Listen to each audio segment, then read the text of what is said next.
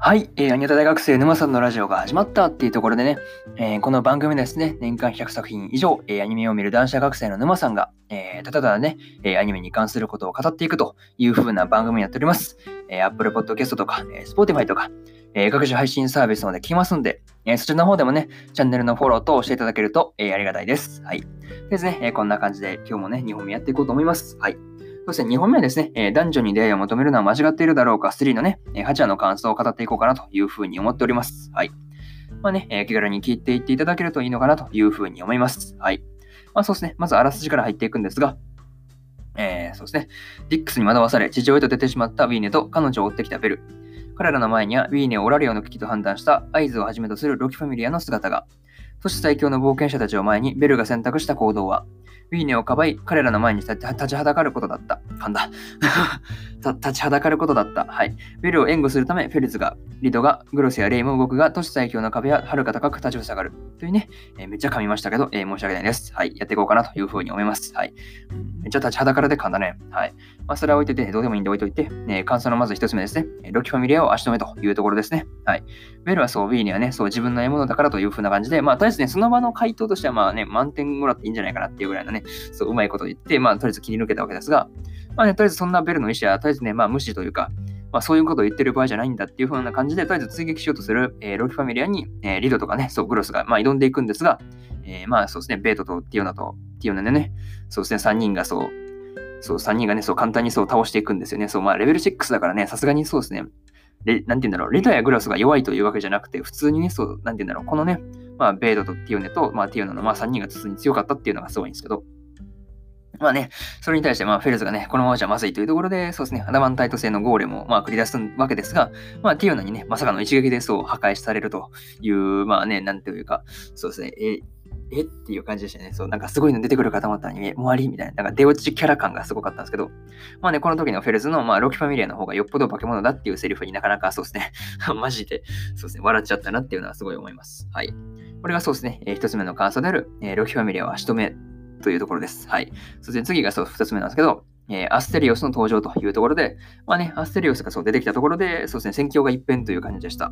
まあね、リベリアリベリアのね、まあ結界と同レベルのね、まあ雷の魔剣ですよね、アレスを使うし、しかもね、あの、片腕を切り飛ばされて、よっとそうですね、片腕で合図と互角っていうのはなかなかやばすぎですよね。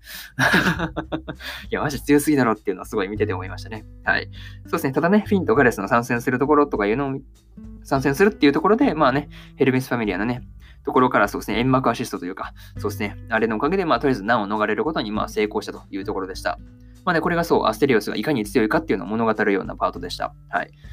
いや、マジでそうですね、アステリオスの登場というか、うん、めっちゃ強すぎて、そうですね、印象に残りすぎるやつですよね。そうそう、めっちゃ強いじゃんっていうね。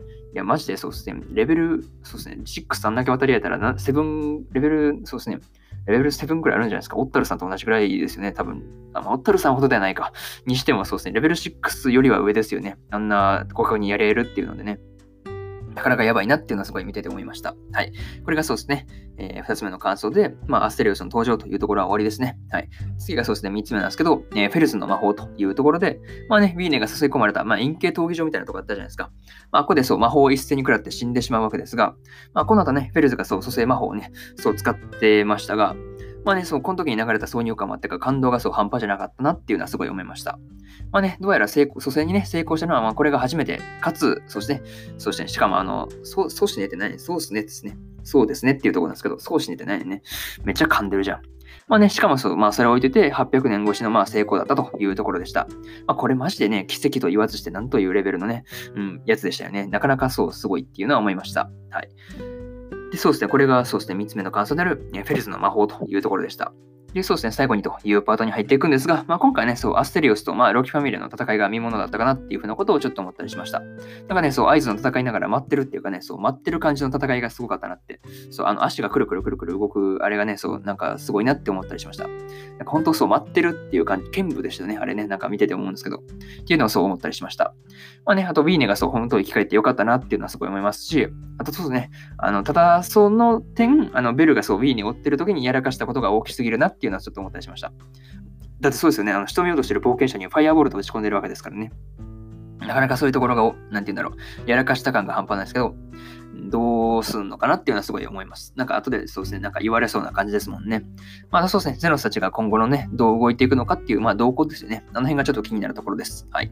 まあ本当ね、どうなっていくのかっていうのが読めない次回の断末もなかなかそうですね、めっちゃ楽しみだなというところでですね、えー、男女に出会いを求めるのは間違っているだろうか、3のね、えー、8話の感想ですね。はい。こちら終わっていこうかなというふうに思います。はい。まあね、1話から7話の感想ですね、えー、過去の放送でも語っておりますんで、よかったらね、えー、そちらの方も聞いていただけるといいのかなというふうに思っております。はい。まあね、とりあえずこんな感じかな。はい。で、そうですね。これが本日2本目なわけですが、えー、1本目ではですね、えー、魔女のたびたびの、えー、第8話の感想ですね。はい。こちらを語っておりますんで、よかったらそちらの方も、え聞いていただけるといいのかなというふうに思います。はい。で、そうですね。明日はそうですね、3本語るんですが、えー、くまくまコンベアの、えー、7話の感想と、えー、君と僕の最後の戦場、あるいは世界が始まる聖戦の、えー、第 7, 第7話の感想と、えー、とにかく可愛いの、えー、8話の感想ですね。はい。この3本立てでやっていこうかなというふうに思ってますんで、そうですね。明日も更新するんでよかったら、そうですね。明日も聞きに来ていただけると嬉しいなというふうに思います。はい。ですね。えー、こんな感じですかね。はい。まあそうですね。まあ、えー、今日からね、3連休明けで、まだ1週間始まったわけですが、まあそうですね。へこたれず1週間頑張っていきましょう。はい。そうですね。沼さんも頑張ります。はい。ですね。とりあえず、こんな感じでそうですね。皆様良い一日を過ごされることを、えー、画面の向こうから、えー、お祈りしております。はい。そうですね。え、こんな感じで終わります。え、以上、沼さんでした。それでは皆さん良い一日を。バイバーイ。